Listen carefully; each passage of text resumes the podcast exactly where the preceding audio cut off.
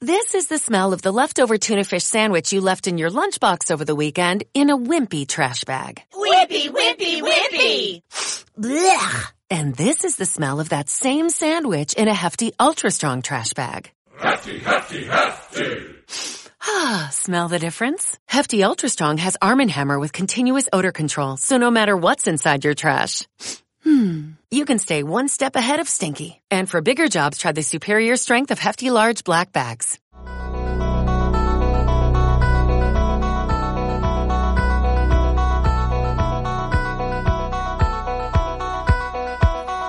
La Dirección de Alarma Social no se hace responsable de las opiniones expresadas por sus invitados.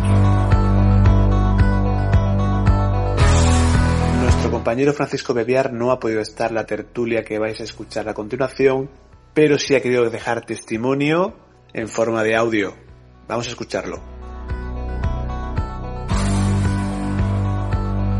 Hola amigos, soy Paco Bebiar y nada, pues eh, comentar la situación esta creada, de una, situación rarísima. Y nada, eh, mi situación, pues yo trabajo en el parque de proveedores de Ford en Almusafes, Valencia. La empresa no, el miércoles 18 nos comunicó que sobraba un montón de gente. eh, provocaron un ERTE, tiraron a todos los eventuales, a la gente de, de TTs que hay y a dos personas por turno, somos tres turnos de trabajo, mañana, tarde y noche, y eliminaron a dos personas fijas y los han metido en un ERTE, en un expediente de regulación de temporal de empleo, y nos han dejado pues a dos turnos, turno de mañana y turno de tarde. Mm, Éramos aproximadamente unas 130 personas y nos hemos unos 30 y no llega a 40. Y esta semana que entramos, el 23 de marzo, empezamos dos turnos y nos dedicamos eh, simplemente a hacer piezas de automoción, no, no solamente a Ford, sino a Volvo, a diferentes marcas. La suerte, entre comillas, que exportan a China. No sé la cantidad de piezas, pero exportan una cantidad.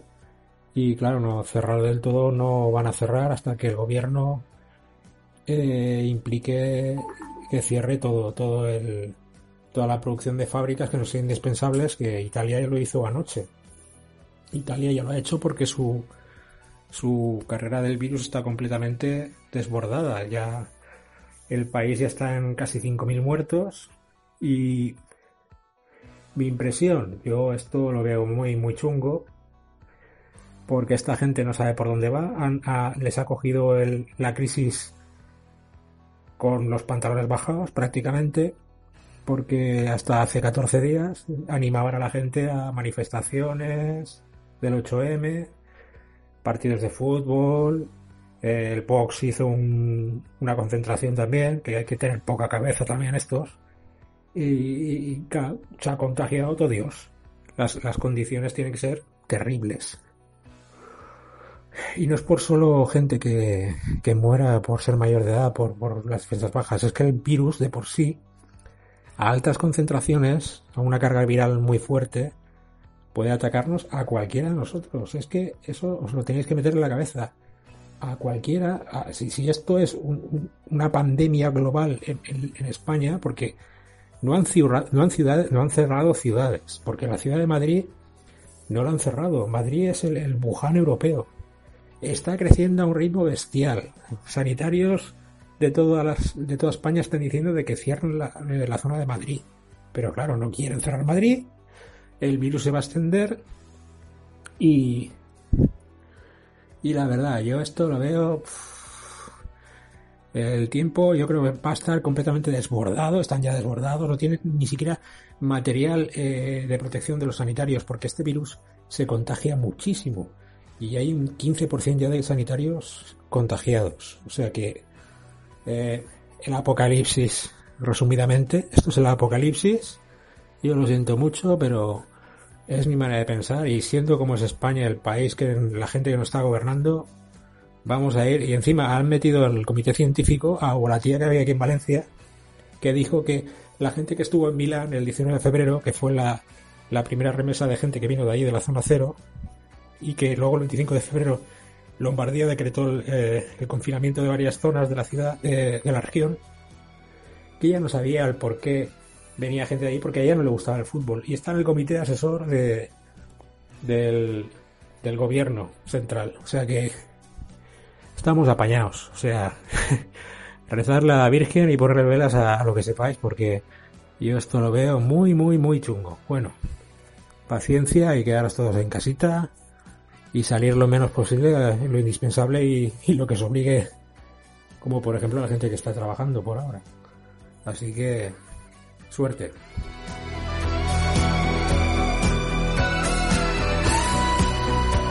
Hemos visto cómo se cumplían los peores pronósticos y todos se aproximaban a escenarios de auténtica calamidad. Hemos visto cómo todos los gobiernos, sin excepción alguna, han ido adoptando medidas extremas para proteger la salud de los ciudadanos y salvaguardar también sus economías. Nuestro país también está soportando la emergencia sanitaria más grave del último siglo. Una catástrofe para la que la humanidad no estaba preparada, pese a los avisos de las pandemias sufridas en las últimas décadas como el ébola o como el SARS. La situación actual es que España, desgraciadamente, se encuentra entre los países más afectados de Europa y también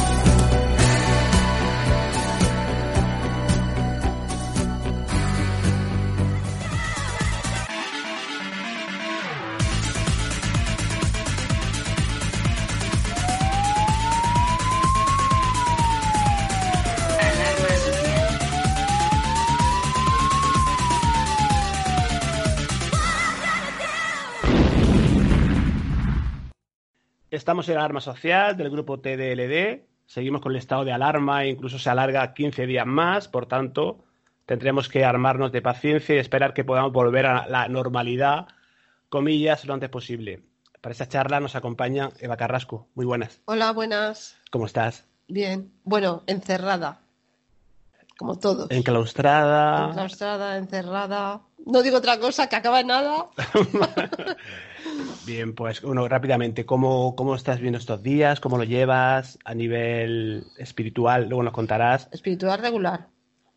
¿Cuesta más hacer las cosas que tú siempre haces? Que yo Uf, sé. El doble. Está costándome muchísimo más trabajar con la gente. Y aparte hay casos que, que cuelgas y te pones a llorar porque lo han cogido y hay gente que me está diciendo que tiene miedo porque lo tiene. En fin, que se lleva regular. Pero bueno. Vale, pues luego comentaremos con más. Ayudarlos lo que se pueda. Yo qué sé. Eso. Iremos viendo a lo largo de la tertulia, que Sí. vamos a presentar a todos los compañeros y luego sí tenemos la posibilidad de, de hablar, de interactuar, Sí. de Mm. entrar en tertulia. Pero sí quiero saludar rápidamente a Seras García, que es director de Enigmas al Descubierto. Serás, muy buenas. Muy buenas, muy bien hallado y por lo que estoy viendo, muy bien acompañado. Pues sí, yo creo que batimos récord en, tanto en, en tertulia de lo desconocido como en alarma social. Yo no sé si alguna vez hubo tantas personas, tantos almas, pero hoy sí, la verdad, yo creo que hoy lo, como se dice vulgarmente, lo petamos, ¿no?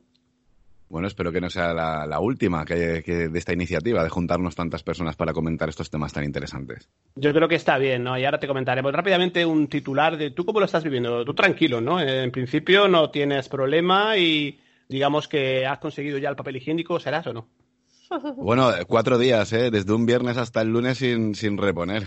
que dices, bueno, menos mal que, que disponemos de clines, de servilletas y de papel de cocina, pero sí, sí, increíble. Para mí lo que estamos viviendo es una situación de, parece un domingo, pero con, con un brote psicótico. O sea, no ves tanto vehículo por la calle, sigues viendo coches, no ves a tanta gente por la calle, pero sigues viendo personas pasear, o bueno, pasear, alguno con la bolsa de la compra y demás, pero no ves esa policía, por ejemplo, como vemos en las grandes ciudades, no ves ese confinamiento tan estricto y sobre todo, lo como os decía, ¿no? Parece un domingo, pero un poco psicótico, ¿no? Ves la gente con mascarillas pero con la nariz por fuera, el otro que se quita la mascarilla para hablar con el de al lado porque no, le- no se le entiende, entonces, no sé, una paranoia muy extraña y lo que pasa es que me da mucho miedo, ¿no? Las consecuencias que van a venir con, con todo esto del COVID-19.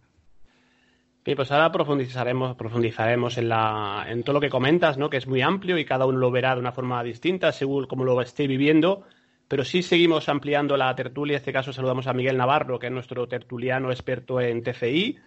Nuestro inventor, pues fabrica o mejora dispositivos electrónicos para las investigaciones relacionadas con la parapsicología. Miguel, muy buenas. ¿Qué tal? Buenas noches o buenas tardes, como queráis. Y vaya mesa que has montado para de compañeros y compañeras, vaya tela.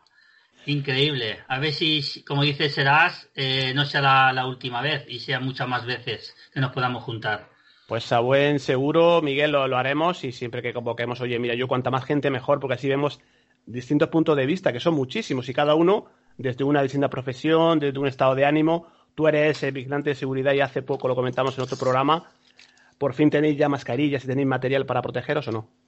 No, no, no, que va, que va. Eh, yo he recibido una circular en la cual la empresa dice que sí, que entregarán mascarillas, pero depende de los servicios y, circunstancias. De momento yo no la tengo. Eh, la suerte que tengo es que cuando donde voy a mi servicio no apenas apenas me junto con gente. Sí que es cierto que cuando voy por la noche siempre estoy casi obligado a hablar con los trabajadores y es el único momento que, que pueda estar en riesgo. Aparte que me llevo siempre, siempre que voy al servicio me llevo algo para, para lo que es desinfectar lo que voy a tocar, el cuarto de baño donde, donde, donde yo, lo, que yo utilizo y el teléfono, el teléfono de la empresa en la que presto el servicio, eso seguro, porque te, te lo echas a la cara y es una, una, una, una herramienta que, que, puede estar bastante contaminada porque imaginas un teléfono, eh, la gente que puede hablar por él. Y bueno, así estamos a fecha bueno, de pues, hoy. Pues seguiremos comentando después, Miguel, pero sí quiero también ampliar eh, vamos a dar un salto, vamos desde Valencia hasta Cabra, hasta Córdoba, que está nuestro, como yo siempre le digo, nuestro Alan Poe particular, Paco Granados. Buenas noches. Muy buenas, Pedro, Eva, y esta fantástica mesa, como dice Miguel, que, que nos hemos unido hoy. Que esto la parte buena del Internet, ¿verdad? Que aunque estemos cada uno en nuestras casas, podemos estar charlando con amigos y con, y con, buenas, y con buenas personas. Pues esa es la parte positiva de las redes sociales, ¿no? El otro día comentaba, no sé con quién era, que qué pasaría si no estuviera el WhatsApp, si no estuviera... Pues seguramente lo haríamos como antiguamente, ¿no? Pues hablar con el vecino, con la familia, esas tertulias que hacíamos antiguamente, pero yo creo que hoy en día el poder interactuar como estamos haciendo ahora con un montón de personas y cada una de una parte de la geografía española, pues está muy bien, ¿no? Sí, esa es la, la ventaja que tenemos hoy en día, de poder comunicarnos con más, con más personas, porque antes era el teléfono fijo o el móvil, pero podía hablar con una persona. Pero ahora tenemos la ventaja de poder hablar como estamos aquí, decir que estamos ocho, siete, ocho personas hablando. Teléfono fijo y en la cabina, que tienes que ir a la plaza del pueblo a que nosotros ya, los que tenemos una cierta edad, que peinamos canas, lo hemos vivido casi todos los que estamos aquí, ¿no? La, la verdad que sí. Eh, y lo tendríamos difícil porque no podemos salir. Así que. que habría, que... habría, cola y habría que entrar con mascarilla ya a esa cabina, esas cabinas que había antiguamente, ¿no? Tan, tan chulas, ¿no? Que se, yo creo que incluso se le echa de menos. Pues sí, la verdad que sí, que ya no queda aquí en Cabra había una, hasta hace pocos años había una, pero ya creo que, que desapareció también. Y la veía, te entraba nostalgia, ¿eh? cuando eras chico te metías dentro para jugar también y, y esas cosas era otra época, bueno, las tecnologías han cambiado, pero bueno, en definitiva, la comunicación sigue siendo, sigue estando y bueno, la Sky, como está esta noche nos está dando esta oportunidad. Gracias, Paco. Ahora comentaremos, ¿eh? Lo que cómo estás viviendo con tu familia y bueno, pues también con los animalillos. Tienes animales que también cuidas y todo esto, ¿no? Pues sí, la verdad, la verdad que sí. Estamos viviendo una, una, una época que, que, nunca la hemos vivido y, y con incertidumbre y, y viviendo algo real que parece irreal. Así que ahora después hablamos un poquito más sobre, sobre el tema. Perfecto, Paco. Vamos a dar paso ahora, pues mira, vamos otra vez. A, de, salimos de Valencia con Miguel, nos vamos al sur, a Cabra, Andalucía, y ahora otra vez regresamos a la zona valenciana donde está Chus JC, de la red del misterio y de un montón de cosas más. Buenas noches, Chus. Buenas noches, compañeros. ¿Cómo estás? Pues muy bien, la verdad es que razonablemente bien dentro de, de la situación que estamos viviendo con esa reconfiguración rápida que hemos tenido que hacer de, de, nuestra forma de vida, pero bueno, bastante bien. Yo te vi una publicación en Facebook que no sé si era hoy o ayer, en el cual digamos que haces un poco de crítica ¿no? ante la situación de esta de que digamos que nos estamos tirando un poco los tratos a la cabeza, a ver quién tiene razón y todo esto, ¿no? Sí, imagino que los nervios en general están a flor de piel, todas las noticias que recibimos son malas y, cada uno reacciona como puede. Lo que pasa es que lo que hacemos es echar más leña al fuego todavía, ¿no? Cada uno tiene su guerra y, y como ahora muchos tenemos un tiempo libre que llevábamos tiempo reclamando y, y que fíjate cómo, cómo nos ha llegado, ¿no? De la peor manera esperada. Pero sí, la verdad es que es una pena que, que en una situación así pues no, no, haya más mensajes positivos. Hay gente que los está dando y que los está reclamando, pero también hay un poco de, de esas peleas de siempre que, que, fastidian, fastidian un poco. Pues ahora comentaremos, Chus, con todo esto que está ocurriendo, ¿no? En las redes sociales también hay mucha desinformación, como siempre, los bulos y todo esto, ¿no? Pero ahora comentaremos, Chus, si te parece. Muy bien. Bien, pues seguimos ampliando el, la llamada, en este caso desde Sky. Vamos, seguimos en Valencia. Allí nos espera Vicente Soler y Susana Rodríguez de 75 escalones. Buenas noches, compañeros. Buenas noches a todos. La verdad que la mesa de hoy, la tertulia de hoy va a ser muy grata. La verdad que sí. Hola, buenas noches a todo, toda esta mesa. Digamos que es una mesa redonda, ¿no? Hoy estamos como, como antiguamente, ¿no? El, el, este rey tan famoso, ¿no? El, rey Arturo. El rey Arturo. Solo nos falta la espada al, al, medio de la, de la, mesa. Luego estamos haciendo un coloquio y una mesa. Yo creo que esta noche, Pedro, va a ser sensacional. Bueno, pues intentamos que sea lo mejor posible y aparte, oye, me interesa el testimonio de todos los compañeros y, y vosotros, así como un titular cómo lo estáis viviendo estos días, ya que son más de una semanita de, bueno, eh, pues eh, de reclusión, ¿no? Estamos ahí en estado de alarma. ¿Cómo, cómo lo estáis viviendo? Bueno, yo la verdad que no lo estoy llevando tan mal. Lo que sí que, que me fastidia, pues es el tener que, que estar de acuerdo con esta medida. Evidentemente hay que estarlo, porque es por el bien nuestro y por el bien de los demás. Pero claro, no deja de ser un fastidio el que haya gente que se lo siga pasando por la torera y que por culpa de esa gente tengamos que estar más tiempo del debido encerrados en casa. Porque claro, eh, no sé, es que es muy difícil, es muy difícil el, tener que decir no puedo salir de mi casa cuando me dé la gana simplemente por el hecho de que hay un virus que está fastidiando a Tokiski y claro, mm, tengo que achacar esa, esa ley como, como toca. Pero claro, si yo lo estoy haciendo lo mejor posible, que de hecho llevo hoy una semana sin salir. Hoy ha salido Vicente a la compra, sale lo justo, igual que yo, pero luego ves otros muchos imbéciles que es que se creen que son los reyes del barrio, que salen a hacer el gilipollas. Porque si no se puede correr, pues no salgas a correr. Si no puedes salir a hacer gimnasia, pues no vayas a hacer gimnasia. Entonces, claro, pues fastidia, todas esas cosas fastidian. Pues yo creo que siempre hay gente que da la nota discordante, ¿no? Que no, que no cumple las normas, ¿no? Y pues, esta, esta norma, pues nos, a todos nos repercute y el que la gente las incumpla, pues puede producir más contagios y todo esto hablaremos ahora, si os parece. Pero compañeros, sí quiero que, que estemos todos ya en la tertulia para empezar con ella y quiero irme hasta, creo que es La Rioja, de ella, ahora me lo dirá ella. Ana, Ana, Ana Fernanda, buenas noches. ¿Me escuchas? No sé si está en la llamada Ana. Sí está, pero creo que no ha... No ha quitado el... No ha quitado Ahora el... me Ahora. Adelante, Ana. Ahora. Ah, hola, buenas noches. Adelante. Encantada de saludaros a todos. Ahora me oís, ¿no? Sí, sí, perfecto. Ah, vale. que sí, de Calahorra, de La Rioja. Exacto. ¿Tú cómo lo estás viviendo, Ana? Y luego nos comentarás un poco el tema del trabajo, porque creo que estás trabajando, ¿no?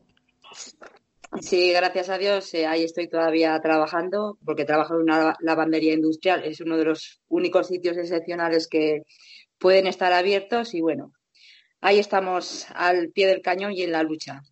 Y por lo que estoy oyendo, pues eso, yo hace más de 15 días yo estaba notando algo en el ambiente, ¿no? Como algo que iba a pasar algo raro, ¿no? Íbamos paseando con los perritos, mi marido, Nacho y yo, y decíamos, guau, qué raro está el ambiente, la gente, la veías, no sé, como que presentía algo, ¿no? Y, y ya ves qué bombazo lo que está pasando. Y lo que, como decía Susana, pues que la gente es inconsciente a tope, no se da cuenta de que esto se lo está tomando a jauja y esto es más, más duro lo que lo parece. Pues luego también comentaremos esas percepciones que han tenido algunas personas, ¿no? De gente que ya notaba que este año iba a ser complicado. Pero sí quiero decir que Ana, que aparte de ser buena amiga y seguidora del, de temas del misterio y la conocemos en persona, pues también, por cierto, eres artista. Luego cuéntanos así en grosso modo que tú también pintas, ¿no? Haces pinturas, ¿no? Pinto, sí, pinto, me gusta pintar desde los 15 años y hace dos o tres años empecé a pintar y ahí sigo, ahí sigo y haciendo exposiciones y, y no tirar la toalla, seguir para adelante, que es lo que hay que hacer. No hay que, no hay que rendirse nunca. Pues luego te preguntaremos si se puede ver alguna de esas pinturas, dónde se pueden ver. Ahora, evidentemente, no se puede ir de forma física, pero digo que a lo mejor a nivel No. virtual, alguna página que tengas para poder que tienes todo concentrado, no sé si la tienes. De, bueno, en, en mi perfil de Facebook se puede ver parte de lo que, de lo que tengo, de las exposiciones que he hecho. Genial, pues mira, es una tertulia. el- ¿Sí? Sí, sobre todo por el norte de España, que es donde más me he movido. Genial, pues mira, tenemos una tertulia muy variopinta, ¿no? Tenemos personas que hacen cacharritos como Miguel Navarro, Serás García que está siempre pensando e intentando dar explicación al tema ufológico, a Vicente y Susana que hacen un programa de radio, a Chus JC que también, bueno, pues también ha hecho programas de radio, colabora en otros, tiene una página donde comparte también programas de radio que está muy bien. Tenemos a un escritor y tenemos a Eva Carrasco, que es clarividente, y nos falta que quiero lo dejo para el último porque, bueno, hace tiempo que no estaba con nosotros y quiero saludar y presentar a David Dorado. Buenas noches. Hola, buenas noches a todos. Aquí estamos de vuelta. ¿Cómo pues estáis? eh, nosotros encantado de que vuelvas con nosotros, que hace una, una, temporadita que no, que está estado ausente, pero bueno, de nuevo, pues bienvenido. Pues muchas gracias, Pedro. Gracias a ti por, por cogerme otra vez. Es que como no podía grabar, pues me he tenido que asuntar.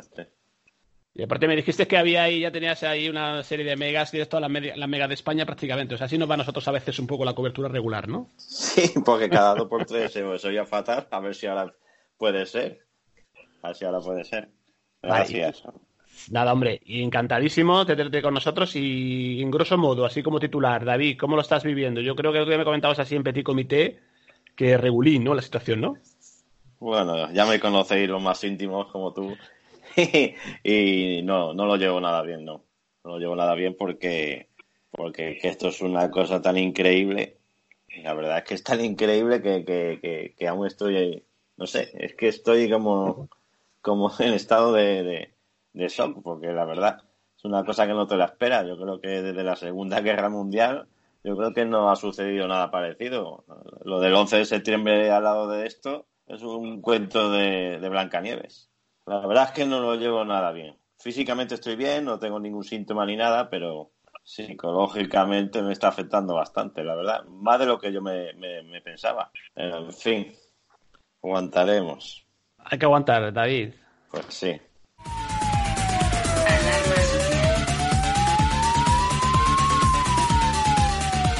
Yo creo que, no sé si de los compañeros de la tertulia que estamos esta noche, ¿alguien tiene algún conocido que tenga el coronavirus? Lanzo la pregunta. No, yo no. No. Bueno, eh, yo me he enterado esta mañana, aunque no es directamente a mí, sí que es un, un amigo, un amigo, digamos, pues prácticamente es familiar, de tan amigo que es, ¿no? Es de la familia. Su encargado de fábrica sí eh, se lo llevaron el viernes pasado por coronavirus. Eh, que estaba indagando y precisamente esta mañana me lo, me lo han dicho. No es directamente eh, alguien que yo conozca, pero sí es eh, eh, la persona es su encargado y, y bueno, ha cogido a su encargado, a su madre y a su padre. Están de coronavirus. Sí, Eva. Bueno, hay mucha gente con la que está, la gente está muy muy baja, muy baja, muy baja y sí que hay personas que he hablado con ellas y están con neumonía. Estamos ya, perdón, estamos ya en tertulia, ¿eh? Podemos intervenir con un cierto orden, pero podemos ir comentando lo que, lo que dicen los compañeros, lo que, lo que surge en la tertulia. Y están con neumonía y me han dicho algunos que tienen miedo y eso, pues claro, te duele porque hay mucha gente mayor. Lo de la residencia de ancianos, que es una cosa que también me gustaría hablar esta noche. Sí, es tremendo. Y luego la gente que estoy hablando, pues claro, que los conoces y tal y están fastidiados y y, la verdad es que duele, ¿no? Por lo menos, hombre, te deprimes No es que, sí, que no, sé qué explicar, es una sensación de, resignación. Y en cuanto a esas percepciones que comentaba antes Ana, ¿tú también has tenido algo parecido? Que me, parece muy interesante lo que nos ha comentado ella. Desde diciembre, desde diciembre que tú ya sabes que estaba que tú me decías, ¿qué te pasa? Digo, pues que va a pasar algo, pero que va a ser un año muy complicado, va a pasar algo, pero no capto lo que es. No De hecho, yo recuerdo que tú me decías, y está grabado en programas, que a partir del este, el 20 hasta, creo que me decías hasta el 22, del año. Digamos que eran tres años muy complicados. Sí. Y sobre todo también, digamos que el inicio de este primer semestre de este año complicadísimo. Sí, sí, sí. Sí, porque aparte estaba muy nerviosa. Me refiero a que tú ya, tú ya me conoces. Algo. entonces, estaba más alterada de lo normal. Yo decía, no sé qué hay en el ambiente, pero noto algo raro. Pero ya desde, desde enero, ¿eh? Enero, diciembre. No me acuerdo cuando lo dije la primera vez. Creo que fue en diciembre. Y efectivamente, cuando ya empezó a pasar esto, digo, ya está. Digo, ya está. Lo que tengo una sensación de que se va a salir, ¿eh? aunque parece apocalíptico y todo el rollo este, pero la sensación sí que tenemos que pasar malos momentos, desde luego, son unos más que otros, desde luego, pero que la sensación es que, es que no sé si es el positivismo, pero sí que tengo la sensación de que salimos. Sí, porque le quiero preguntar primero a Ana, porque me, ha parecido muy interesante lo que comentaba. Eh, ¿Me puedes detallar un poquito mejor? O sea, ¿tú notabas que eh, tenías la sensación de que iba a ocurrir algo, me decías antes? Bueno, ya desde hace ya tiempo atrás. Hombre, la, situación que estábamos viviendo, el ser humano tan egoísta que es, que solamente piensa por sí mismo y no por los demás, son muchas cosas que se juntan, ¿no? No sé cómo explicarlo, ¿no? Y luego, aparte, el ser humano tan egoísta, tan envidioso, un factor de cosas, muchas, muchas cosas. Y a mí, como lo ha comentado Eva, pues a mí me daba por llorar. De repente me ponía a llorar, eh, sobre todo cuando me iba a acostar a dormir, pues me costaba dormir muchísimo y veía, no sé, siempre, no es que sea alarmista, ¿no? Pero yo lo decía a mi familia, no me creían, empiezas a hablar de estos temas, tanto de estos temas como temas así ufológicos y todo lo que viene y lo que va a pasar. Y se reían, se reían de mí y ya parece ya que, que se van despertando, ¿no? Porque el ser humano no, no está despierto del todo. Y cuando se, se, se conciencia la gente de lo, que, de lo que el ser humano realmente es para que venimos aquí a esta vida, y, esto, como ha comentado antes uno de los compañeros, que, el hecho de que estos momentos, porque lo principal en esta vida es el tiempo, ¿no? El tiempo es lo, principal, uno de los factores más importantes. Y ahora tenemos tiempo para, para ver realmente lo que, la vida, lo que es en sí, lo que es en sí, que no hace falta tener o no tener, sino que consiste en, la felicidad, en estar con tus seres queridos y, todas estas cosas. ¿Me entendéis, no? Y hay personas que han tenido esa percepción y otras que yo doy fe de que Seras García no es que yo sepa, ¿eh? a lo mejor sí lo es y, y todavía no lo sabemos. No es vidente, no es medium, pero sí tiene información. Y hay grabaciones de programas en los cuales él, para este año, pues comentó lo de la pandemia. Serás. ¿Cómo es eso? ¿Cómo es posible? Qué, curioso, ¿verdad? Qué curioso. Nos remontamos a un Tertulias en edición volumen 18, un, un especial que hicimos una reunión entre amigos profetas. Esto salió el 22 del 12 y en el 22 del 12 eh, fue cuando se publicó, ¿no? Lo habíamos grabado previamente, pero ya estábamos diciendo, bueno, en este caso yo de mis predicciones, una de ellas era que este año tocaba pandemia. Eh, no hace falta ser muy inteligente, solamente ver los últimos acontecimientos y parece ser que cada X años se van produciendo una serie de, por ejemplo, tuvimos la pandemia del Zika, tuvimos la pandemia del ébola, tuvimos la pandemia de la gripe aviar. Es decir, cada X tiempo suceden ese tipo de eventos, ¿no? Y ya hacía un año o dos años que debería haber pasado algo similar y no, y no, me, y no me encajaba y dije, este año, entonces, este año toca. O este año eh, pisamos la luna o este año hay pandemia. Era una de las dos. Eh, había, pues, pandemia, obviamente.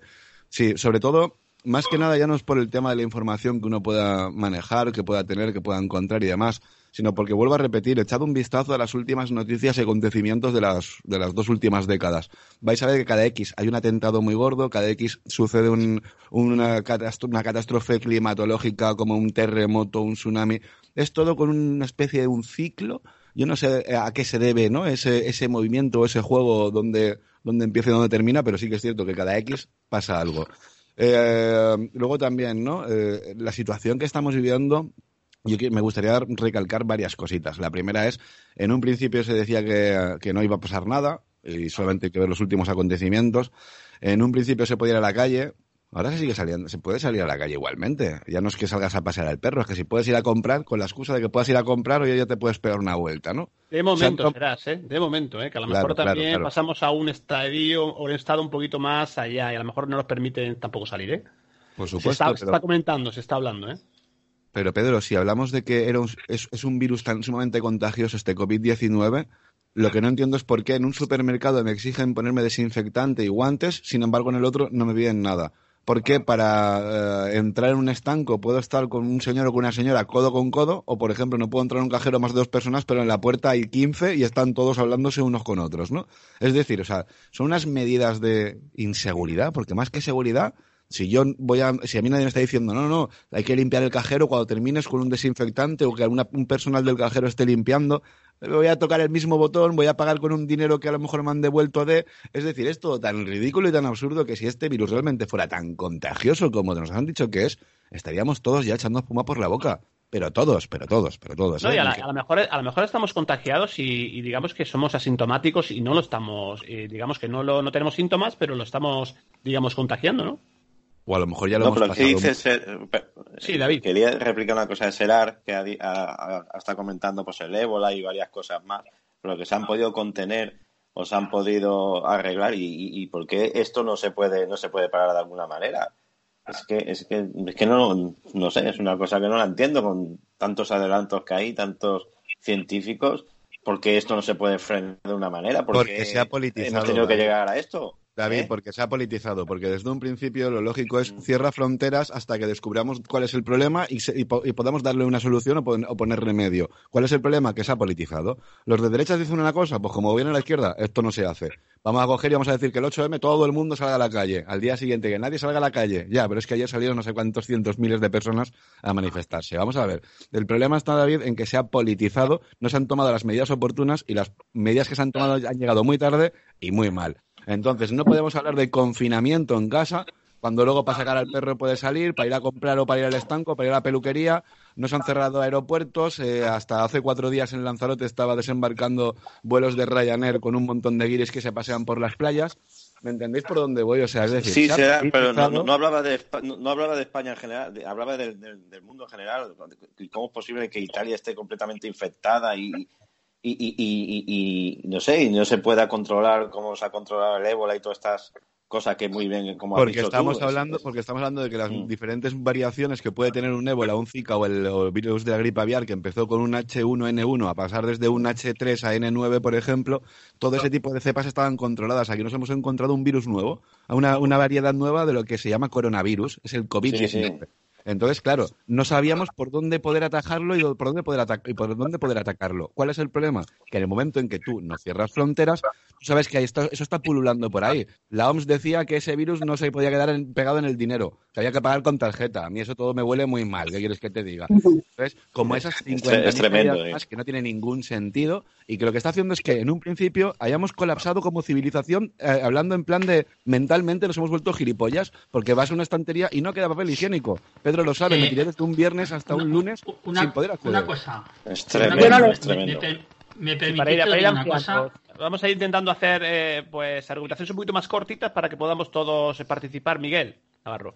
Mira, vamos a ver. eh, ¿Vosotros no pensáis que todo esto que están hablando de los fallecidos, que bueno, voy a dar un dato a los oyentes para que lo sepan. Hoy día 23 hay 33.089 confirmados y 2.182. Pero ojo, eh, ¿nadie piensa que aquí hayan metido a los fallecidos por gripe?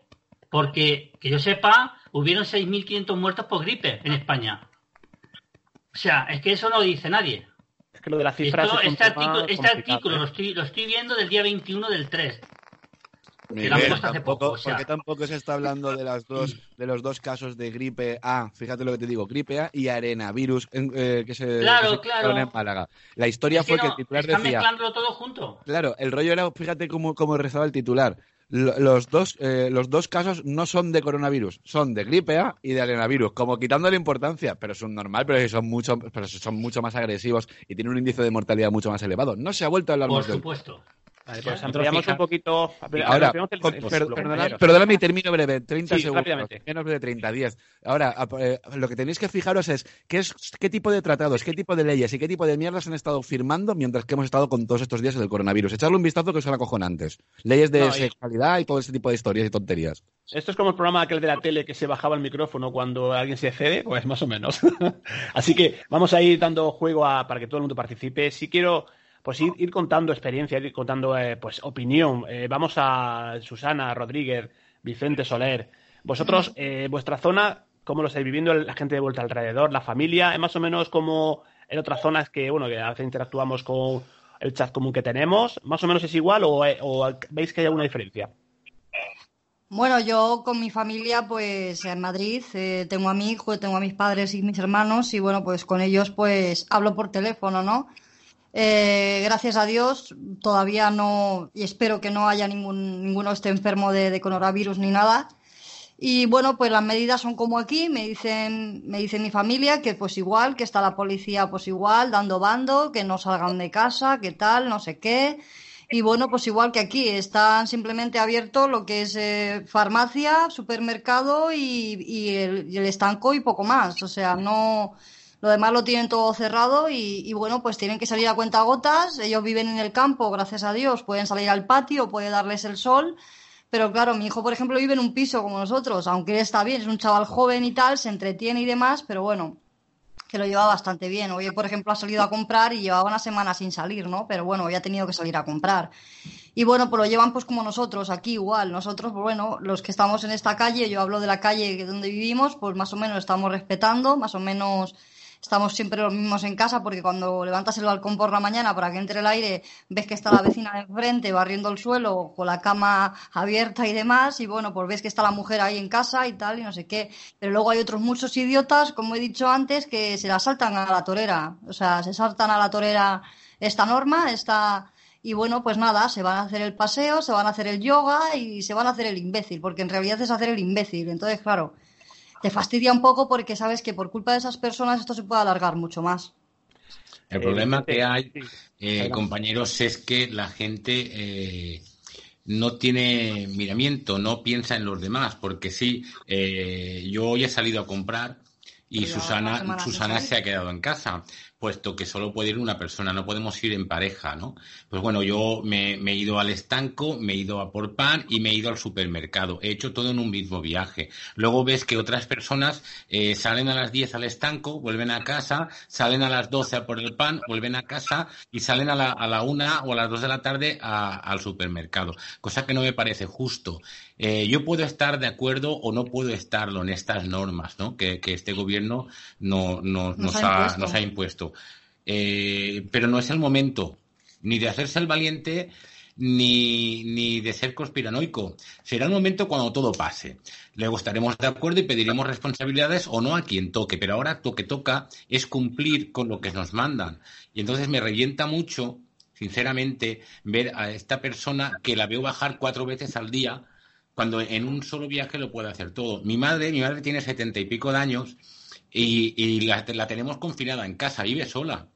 Eh, y hoy he ido al supermercado a comprarle para ella también en el mismo viaje que he comprado para nosotros y se lo he dejado en el ascensor para no subir. Claro, mi madre me decía, eh, sube, así te veo. digo, no, porque vengo del, de la calle vengo de la calle y no puedo subir, no puedo arriesgarme que mi madre con setenta y pico de años y con problemas de todo tipo y, sobre todo diabética, pues eh, eh, se contagie.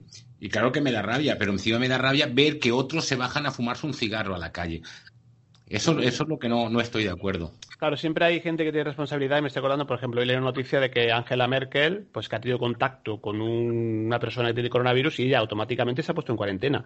Aquí en España, no quiero entrar mucho en política, pero Sabemos que, por ejemplo, Pedro Sánchez, su mujer está con coronavirus, algún familiar más, y Pablo Iglesias debería estar en cuarentena y ha estado saliendo en ruedas de prensa. O sea, digamos que eso es, estamos hablando de responsabilidad y cada uno, pues lo que tú dices, hay gente que sale diez veces al día y otra gente que está en su casa y está haciendo lo que realmente hay que hacer, ¿no? Claro, pero sí. eso, eso que nos da a pensar, nos da a pensar a que realmente esto puede ser una conspiración, como di dicen estos conspiranoicos por el YouTube, claro. porque, porque que el presidente del gobierno y el presidente del gobierno no hagan la cuarentena, ¿qué me está indicando? Que no es tan fuerte la cosa. Que es que es, que es un cachondeo luego, porque luego, los que tienen que dar ejemplo son ellos. Luego hay otra cosa que estabais comentando, que es lo de las muertes. Efectivamente, el año pasado hubieron seis mil y pico muertes por una gripe normal, que, que efectivamente es como el COVID-19, no mata el virus de la gripe sino que se complican otras patologías que tú tienes. Luego te dicen, es que en, la, en, en, el, en el coronavirus hay gente joven sin patologías que ha muerto.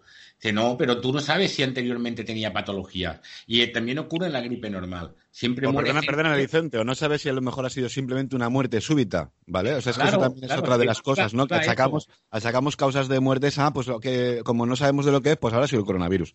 Seguramente sí, sí, sí, mucha, mucha gente está muriendo con, como se dice, no, no de coronavirus, sino con corona, coronavirus, ¿eh? Con coronavirus, claro que ha dado positivo. Pero, pero vamos a ver si es que da igual, si es que a lo mejor no, no te han hecho, igualmente no te han hecho el, el, el, el test, y, pero como te has muerto, pues se ha muerto de coronavirus. Pero es que no veo, no veo a nadie en, en, los noticiarios de la, televisión que se haya muerto por cáncer o se haya muerto de, un accidente o se haya muerto de no sé qué. O sea, ahora todo el mundo se muere de, coronavirus. Tenga lo que tenga. O sea, a ver, vosotros sabéis que yo, yo trabajo en el, en el, en el sí, te iba a preguntar. Temas funerarios, sí, sí. Claro, vosotros sabéis que yo trabajo en el sector funerario. O sea, yo he sido vicepresidente de una empresa durante muchos años. Ahora no es el caso, pero lo he sido. Y he, tenido en mis manos y tengo opción de tener en mis manos las estadísticas anuales. Anualmente se mueren unas 1.100 personas diarias en España. O sea, llegamos a, los...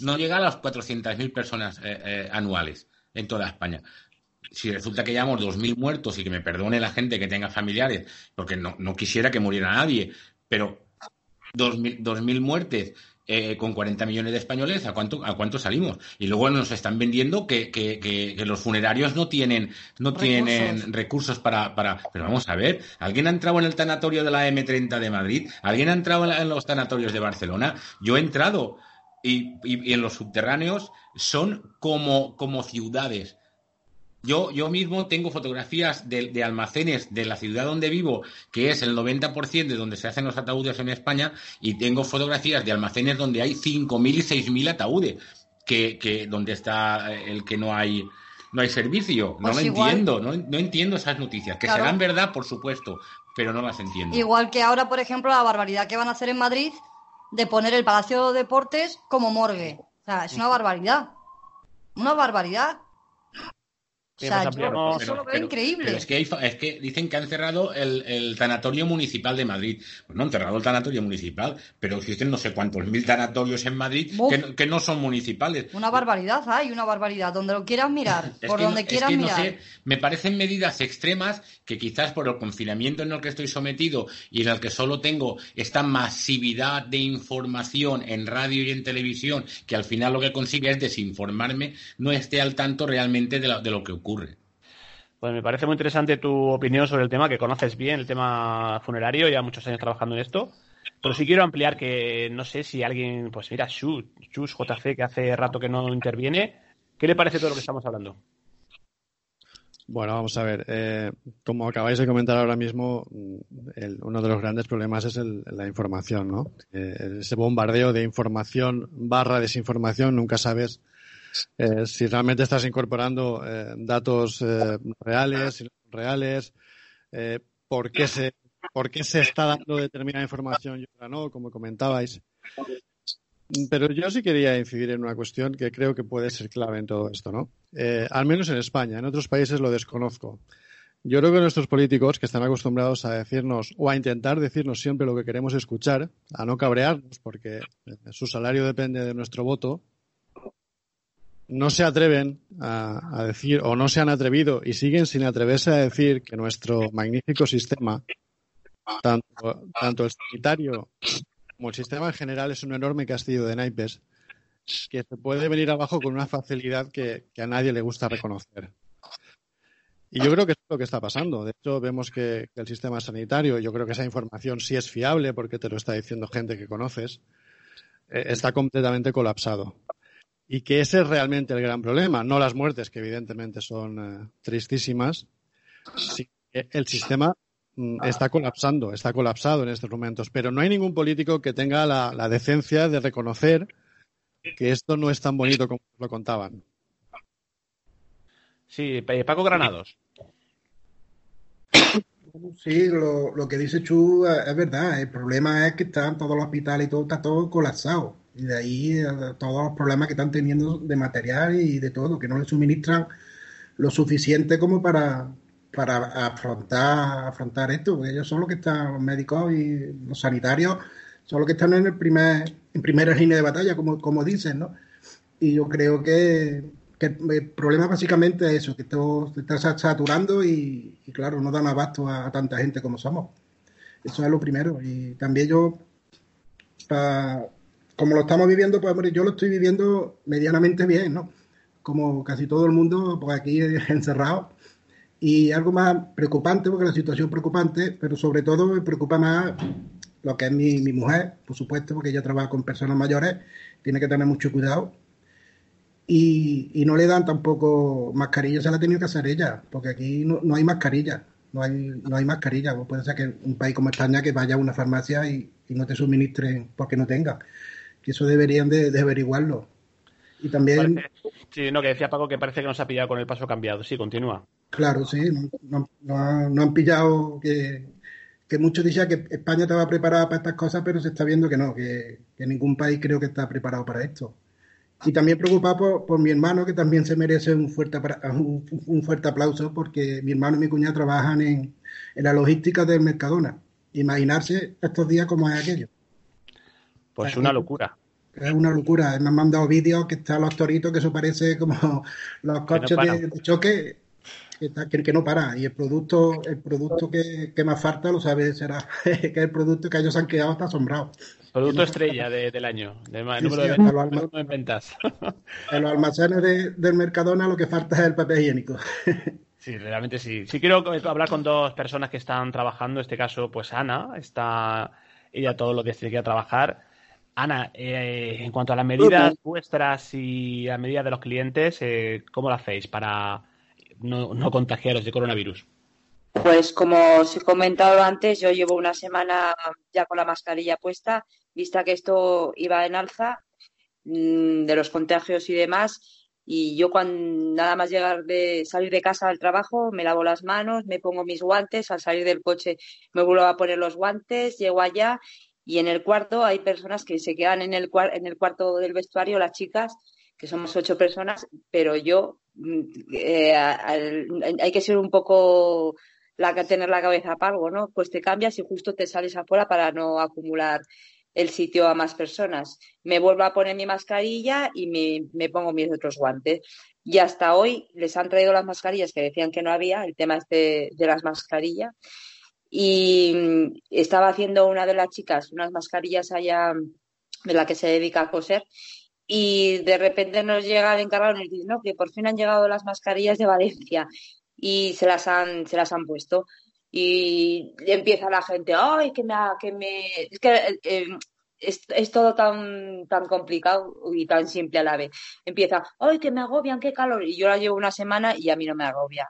Esto es eh, tener tu mente y tu conciencia y decir, pues bueno, si las mascarillas nos van a, nos van a facilitar, facilitar para que no nos podamos contagiar, ¿eh? pues vamos a ponerlas y no quejarnos tanto. Como lo mismo, después del trabajo, cuando nos vamos a casa, me lavo las manos y vuelvo otra vez a casa a lavarme las manos. Y allá se cambian y ni se lavan las manos ni nada.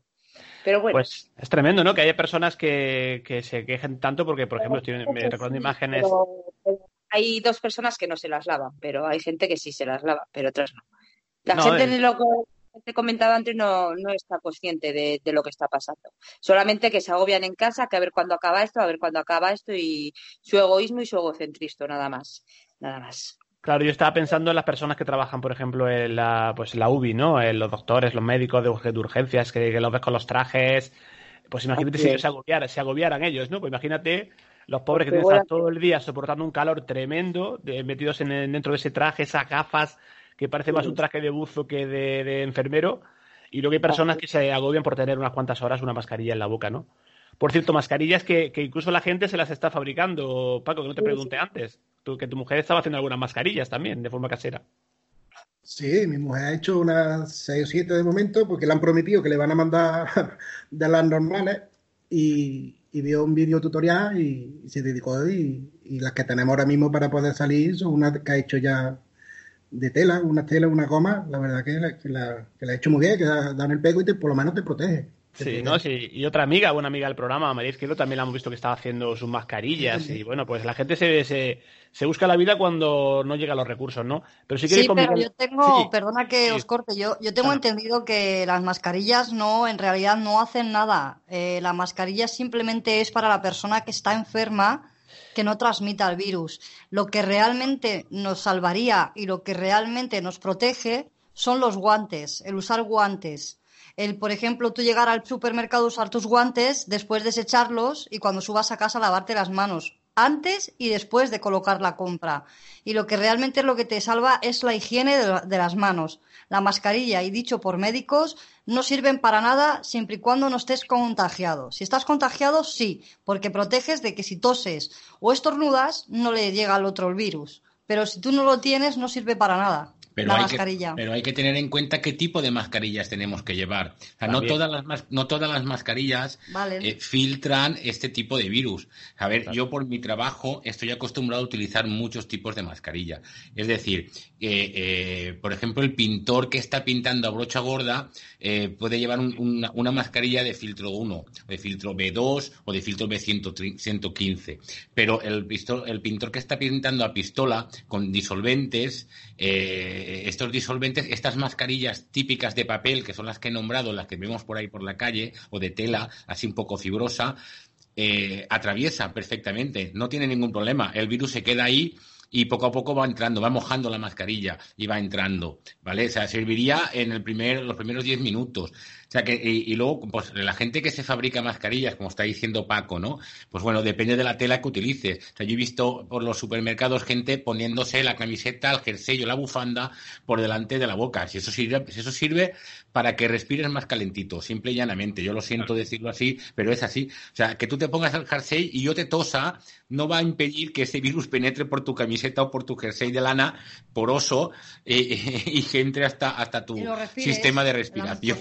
Es algo más psicológico casi, ¿no? Que otra cosa. Claro. Eh, fíjate, luego hay un problema y es que eh, eh, el llevar mascarilla puede producir que nos contagiemos más rápidamente, porque yo me siento seguro.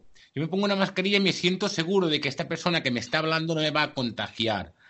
Entonces es posible que como estas mascarillas no sean las adecuadas, eh, me contagie más, rápidamente. Sí que es verdad lo que tú dices. eh, es, es un- una situación de, de sugestión. Me siento tan seguro llevando estos guantes y esta mascarilla que luego si la mascarilla no es adecuada, no es adecuada, perdón, y los guantes no los utilizo como toca, me voy a contagiar más rápidamente.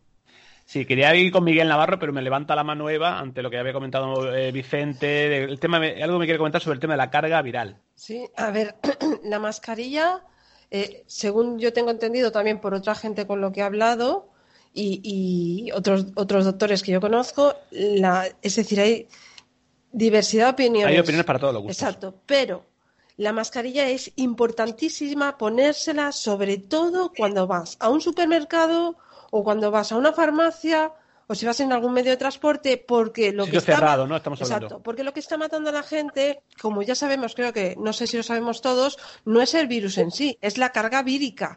Si están tosiendo 40 personas en el, en el Mercadona, por ejemplo, por- por- o en un autobús. o en un autobús o donde sea, el problema es toda la gente que está tosiendo, que el virus sí que se queda en suspensión.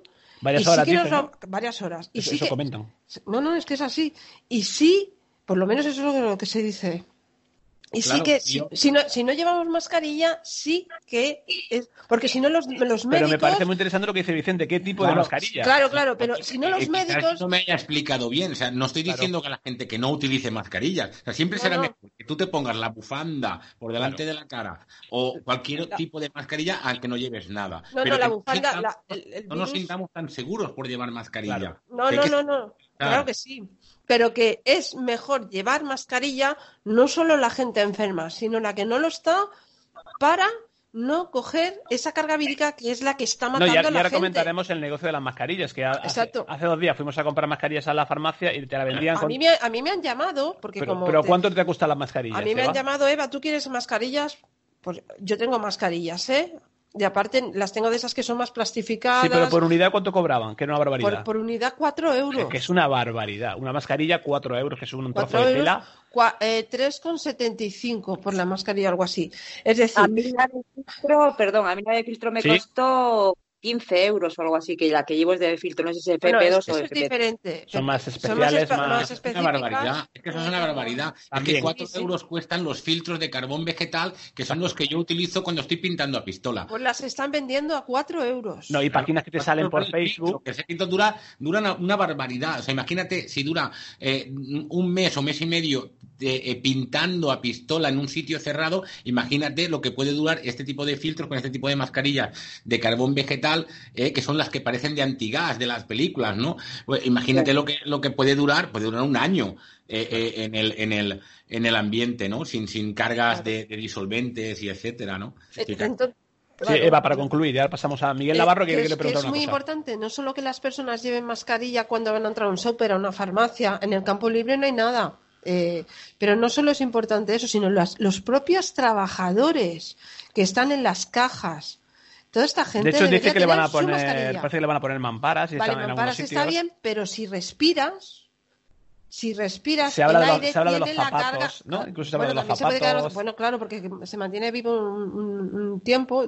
Bueno, según una bióloga con lo que ya he hablado, se mantiene vivo tres horas. Es decir, esta, esta chica está continuamente, bueno, está con todo el rollo este del... Y, y ella me ha dicho que está viva tres horas, cuatro como mucho. Sí, que ya está, digamos, hace análisis y el bueno, que está un laboratorio poco más está. en, las, en, en lo que es las superficies de hierro Sí. y todo esto, pero que son tres horas y media, tres, que, que el problema que ya, claro, lo que esta chica también dice, que el problema es la carga vírica que hay. Claro, eh, no es lo mismo que te tosa uno que te tosan 40, por ejemplo, o, que en, esa, en, en ese supermercado esté a tope de gente y muchos son portadores pero no lo saben, es decir.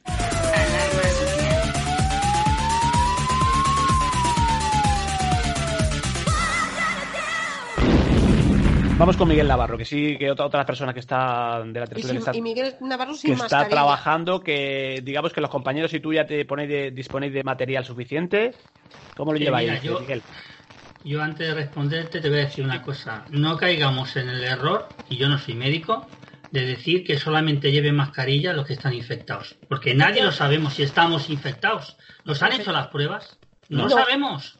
Entonces, no digamos que solamente tienen que llevar mascarilla los infectados, porque realmente la gente, la mayoría, no lo sabe. Porque no nos hacen la prueba a ninguno. Si no vas al hospital por alguna patología. Eso es lo primero que dejarlo muy clarito, ¿eh? No confundamos. Y luego la- las mascarillas. A ver, vamos a ver. Una cosa la mascarilla para el polvo, para la pintura y, la, y las víricas. O sea, sería a partir de la FP2 y FP3. Que la FP3 ya sería la última. ¿Eh? O sea, hay que dejarlo muy claro. Digo, Yo veo por ahí a gente con mascarilla de polvo que, que, que, que de una hostia se la quitaba, de verdad. O otras que llevan la mascarilla por debajo y la nariz fuera, como decía el otro día Serás. Es que para coger el meter dos hostias y decir, "Ala, vete a tu casa, tonto de lava. ¿Eh? Vamos a dejar eso- estas cosas bien claras. Y, O, y o la, antes... que, o la que se la quita para hablar, es cierto. O se la quita para- quita para hablar. Miguel, que yo no quería decir que la gente no usara mascarilla, sino que la, que la, ya que la usan, que la usen correctamente, no con la nariz por fuera, no con una, con un lado de la, y cuando te hablas se No. la retira para que le entiendan mejor, o sea, que es a lo que voy, no sí, es que no la que usen. sí, o sea, Sus- que Susana, Susana, que está, está claro, pero que deberíamos llevarlas todo el mundo. Sí, todo pero el bien mundo. y si nos hiciesen las pruebas a todo el mundo, mucho mejor. Exacto, Lo que pasa corre- que vivimos en un país de pandereta y como dice se dice lo- se se ha dicho ahora a- hace un rato, ya lo diremos en su momento. Espero que cuando llegue ese momento no nos olvidemos de lo que hemos pasado, porque en España es muy fácil olvidarlo todo, ¿eh? Y, y- y bueno, que quede eso claro. Y, y antes de nada, eh, Pedro, antes que me preguntes Sí. eh, sobre las 6.300 muertes que hemos comentado, eh, quiero dejar claro que eh, las, esto te lo estoy dando de los datos de la Asociación Española de Pediatría, ¿vale? De la temporada 2018-2019. Hubieron 490.000 casos no graves de infección respiratoria, ¿vale? 35.300 hospitalizaciones por gripe confirmada, 2.500 ingresos en la unidad de cuidados intensivos y 6.300 muertos. O sea, que quede clarito que de momento no hemos recibido ninguna noticia, ni nos ha dicho nadie nada, los datos de la gripe de este año. Porque yo no la he visto. Ujú.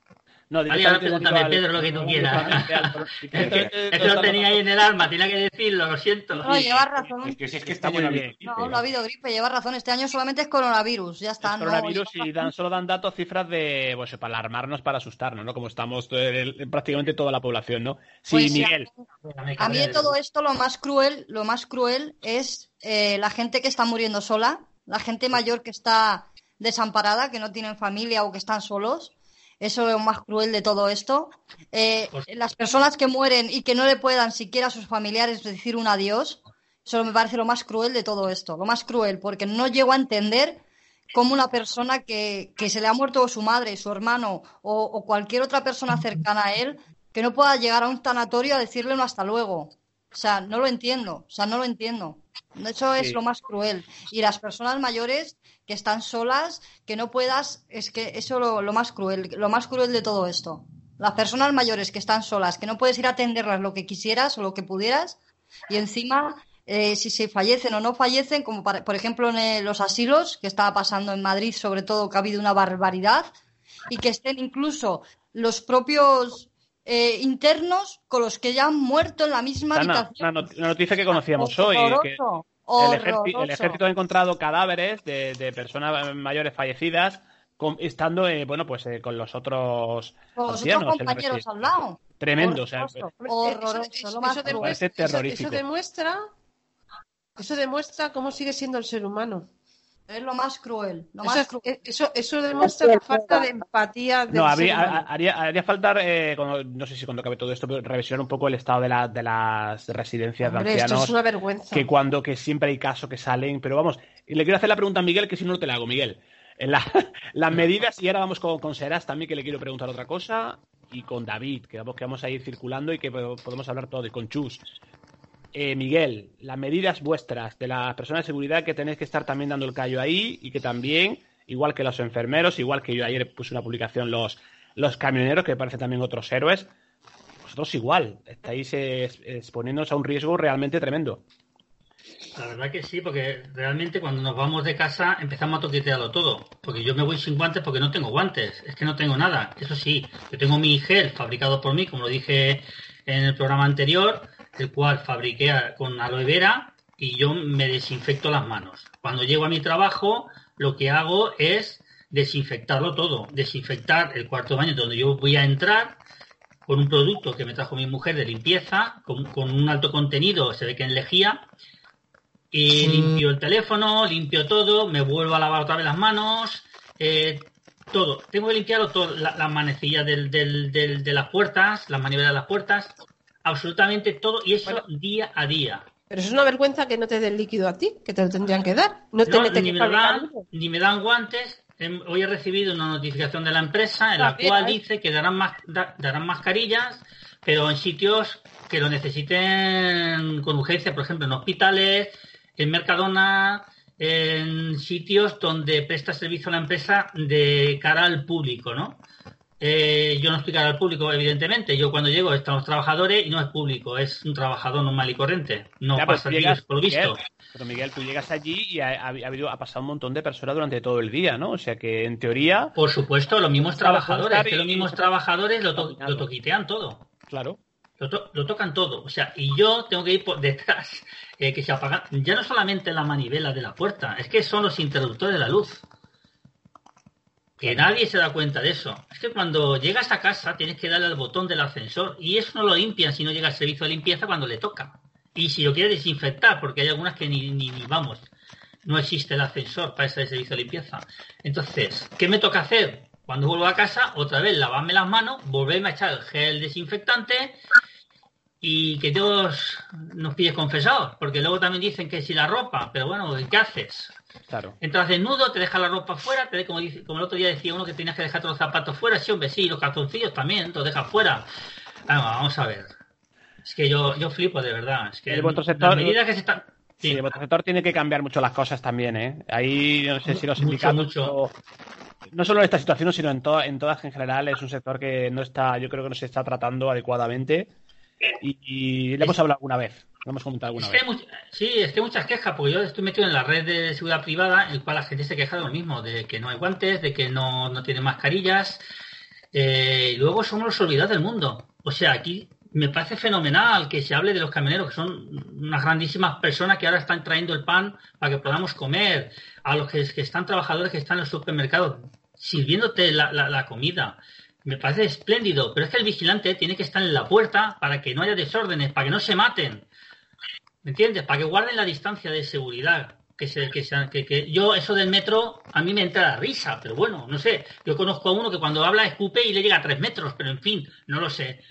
eso del metro no lo entiendo, pero en fin, yo daría más, más, más distancia de separación.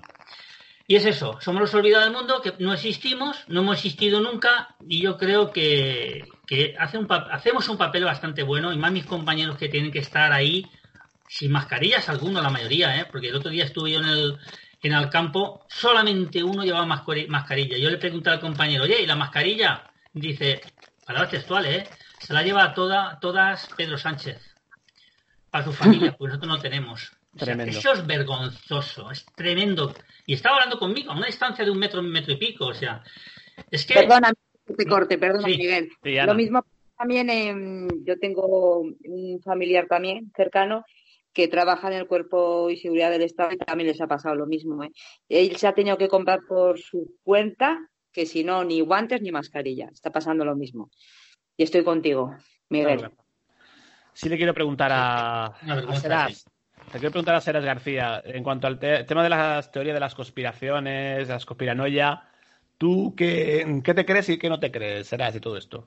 ¿De que lo es un virus eh, provocado bueno, a ver, eh, muy, buena, muy buena pregunta porque dada la situación, como creo que ha sido Chus quien comentaba en un principio, toda esta sobre y exceso de información, toda esta sobreinformación, toda esta cantidad de información, llega a un punto que se nos pasan muchísimas cosas, ¿vale? Entonces, dentro de tanta conspiración y tanta conspiranoia, si me lo permitís, y os lo voy a resumir muy breve, os, me gustaría haceros una pequeña cronología de algo que a mí me llegó esta mañana, me ha llamado mucho la atención ¿Vale? Y os voy a resumirlo para que, para que me entendáis eh, cómo se ha actuado y sobre todo las jugadas maestras que ha ido haciendo nuestro gobierno, mientras que nosotros hemos estado yendo corriendo, pero como si estuviéramos volviendo locos para ir a comprar papel del culo. ¿Vale? Vamos a empezar con el 31 de enero. Se, se realiza el primer diagnosticado. Fernando Simón dijo, no habrá en España más allá de unos cuantos casos diagnosticados. Diez días antes, Sánchez declaraba la emergencia climática. 9 de febrero. Fijaros, ¿ve? 9 de febrero. Segundo positivo. El 13 de febrero, ya vamos por, tercer, por el tercer positivo, sale lo del Mobile World Congress, que se censure y demás. Simón dijo, no existe riesgo de infectarse. La ansiedad está un poco fuera de lo razonable. Vamos a saltar, eh, voy a pegar aquí un pequeño salto del 13 de febrero, nos vamos al 25. Ya nos encontramos con, con ocho casos diagnosticados y tras la reunión interministral sobre el coronavirus, sin anunciar una sola medida, Sánchez afirma en Twitter que España necesita un gobierno de acción resolutivo y ejecutivo. Vamos para allá. Fijaros para dónde van ahora todo el tema este. El 26 de febrero ya, habían, ya íbamos por 14 casos. Sánchez recibe a Torra con todos los honores y a dos bandas en Moncloa. Sanidad anuncia por tuit que quien haya venido a la de zona de riesgo no tiene que hacer nada Ojo, Sanidad estaba diciendo que no había que hacer nada. Estamos hablando del 14 de febrero, cuando en China ya estábamos hablando de unos cuantos casos y en Italia otros tantos. Pasamos al 27. 27 casos, ¿eh? El día 27 de febrero, 27 casos. El gobierno sube el techo de gasto. ¿Vale? Vamos, vamos a pegar otro salto, que esto también es muy interesante. El 29 de febrero nos metemos ya en 59 casos y Pedro Sánchez anunciaba medidas, sin concretar ninguna, para aplacar las revueltas de agricultores. Fijaros que hace unos días estaban todos los agricultores en la calle con toda la revuelta. Fijaros que todo lo que estoy contando no habéis visto ni habéis oído hablar de todo esto porque estamos todo el puñetero día con el coronavirus, ¿vale? Luego siguiente, el 1 de marzo, ya 84 casos en España. Pedro Sánchez defiende el diálogo con Torra. Por si no había quedado claro, días antes. El 2 de marzo nos metemos con que ya nos metemos en 125 casos. De 84 pasamos a 125. Pedro Sánchez anuncia su compromiso con la descarbonización. Esto que también hemos estado viendo últimamente con el tema de las, del tema del carbón en la zona norte de la península ibérica, etcétera, etcétera, etcétera, ¿vale? 3 de marzo, 169 casos de contagio y ya viene el primer fallecido. Y ojo, el gobierno presenta su proyecto de ley de libertad sexual. ¿Vosotros habéis escuchado algo de esto? No, señores. No lo habéis escuchado. Bueno, vamos a seguir así también. Es que eh, quiero resumir un poquito con todo esto, porque si nos vamos al 5 de marzo, con 282 casos y 3 muertos, Pedro Sánchez anima a llenar las calles en el 8M. ¿Vale? Anima a llenar las calles el 5 de marzo. El 6 de marzo, 365 infectados. Sánchez vuelve a animar a salir del 8M. Sin feminismo no hay futuro. ¿Vale? Vamos a seguir avanzando. Nos vamos a ir a ver también. Eh, el 7 de marzo, Simón afirma, con 430 casos y 10 fallecidos, Simón afirma que el brote está bajo control y deja al criterio de cada uno si asistir al 8M o no. Esto es de el que quiere el que vaya y el que no, no. De verdad, desde sanidad se nos está diciendo el que quiera que vaya y el que no quiera, ¿no? Me vais a permitir que termino ya mismo, ¿vale? El 8M, 674 casos, 8 de marzo, ¿vale? 17 muertos. 120.000 personas, según las fuentes oficiales, salen a la calle en Madrid. ¿Vale? A la cabeza del gobierno estaba Irene Montero, ya, ya presentaba síntomas, Cela y otros ministros, etcétera, etcétera, etcétera. Vamos para allá, que es que esto, es, escuchadme, que esto tiene mucho cachondeo, ¿eh? El 13 de marzo, con 3.000 infectados y con 100 muertos, solo cinco días después de animar a llenar las calles, el gobierno anuncia confinamiento en casa. ¿De verdad? O sea, primero esto y luego el otro. Simplemente para que veáis un poquito por encima, ¿vale? Cómo es el tema. Es decir, o sea, hemos visto como el 15 de marzo Iglesias se presenta así de improviso, rompiendo esa cuarentena y exige la nacionalidad de las eléctricas y medios de comunicación. También exige la autonomía total de Cataluña y vascongadas en la gestión de la crisis. En medio de toda esta historia nos metemos con politiqueo de Cataluña. ¿Vosotros habéis visto algo? No. Ahora, ¿os dais cuenta de toda la subnormalidad? Y lo siento que se me está poniendo ya la vena de la frente inflada y la, y la sangre hirviéndome por las venas. ¿Os dais cuenta de la subnormalidad de por qué el presidente y el vicepresidente del gobierno, teniendo a sus mujeres eh, contagiadas del COVID-19, ellos pueden estar en contacto con los demás? ¿No será que nos están vendiendo la moto? Y luego, ojo, no es por nada, pero eh, si nos ponemos ya con el tema de la conspiración, que no quiero caer en el tema conspiranoico, que es un término que no me gusta nada y bien lo sabes, Pedro, eh, ¿qué pintan 30.000 militares en la zona de Europa? ¿Cómo puede ser que estamos viendo unos movimientos geoestratégicos con Rusia y ahora se empieza a hablar del COVID-19 como un arma biológica? Pues bueno, eh, dentro de unos años posiblemente nos enteraremos lo que ha pasado. Ahora, ojo, sin entrar en conspiraciones, que la máxima conspiración es la que vamos a tener en los próximos años para ver cómo nos reponemos de este varapalo. Y ojo, y sobre todo porque un virus tan contagioso no parece ser tan contagioso para los políticos, ¿no? Estos y estos, estos personajes que están aquí eh, gobernándonos cuando en vez de aplaudir, ojo, que está muy bien, no voy a, voy a corregirme, ¿vale? Está muy bien que aplaudamos a las 8 de la tarde a todos estos eh, señores que están en sanitarios, médicos y demás, pero es que esa gente está haciendo un trabajo además porque unos ineptos que se hacen llamar políticos no han sabido tomar las, las acciones y ni, hacer nada ni, y hacerlo todo mal y a última hora. Yo creo que también esa cacerolada deberíamos hacerla todos los días de 10 a 11 de la noche o parar ya o parar el sistema por completo pararlo por completo, dejad de ir a comprar, coger y salir a la calle ya con un palo en la mano, ya está bien, hombre. Yo invito a todo el mundo a hacer una pequeña revolución, que, que ya está bien de tanta tontería. Fijaros lo que antes habéis hablado. termino, ya. Si esto, perdóname Pedro, si esto, en vez, de, en vez de suceder como ha sucedido ahora mismo, nos metes también un evento Carrington y nos deja sin luz, entonces verías a la gente salir a la calle a quejarse, porque no tendrían internet, no tendrían para conectarse con la gente, se volveríamos, nos volveríamos todos locos. Ahí sí que nos quejaríamos, pero ah, qué bien estamos en casa aquí confinados, porque tenemos realmente de todo para comer, el culo muy limpio y encima tenemos conexión a internet para poder estar hablando. Si estáis todos viviendo de vacaciones, los que os estáis quejando, os quejáis por gusto. ¿Qué preferís? ¿Estar en la fábrica todo el puñetero día en la cadena de producción o estar en casa tocando las narices? De momento se empiezan a notar algunas tímidas, caceloradas, algunas noches, ¿no? Se empiezan ya y parece que la cosa va increciendo, ¿no? Pero sí, tremendo resumen que nos has hecho y bueno, pues sí hay que reflexionar un poco sobre esas leyes que nos meten de soslayo cuando hay un estado de alarma, ¿no? Eso es tremendo. tremendo. Y, en cuanto a las medidas, pues oye, como titular, tarde, mal y nunca, ¿no? Porque se está, se está viendo que, muchas de ellas han llegado tarde. Pero sí quiero hacer una última rueda para que tampoco nos estamos demasiado, porque seguiremos haciendo tertulias y desgraciadamente seguiremos hablando del coronavirus. Eh, Chus JC, ¿qué quieres comentar? ¿Qué quieres? ¿Qué te parece lo que comentas Serás o lo que todo lo que hemos un resumen de todo lo que, de esa charla tan, bueno, pues tan tremenda, ¿no? Que estamos teniendo esta noche.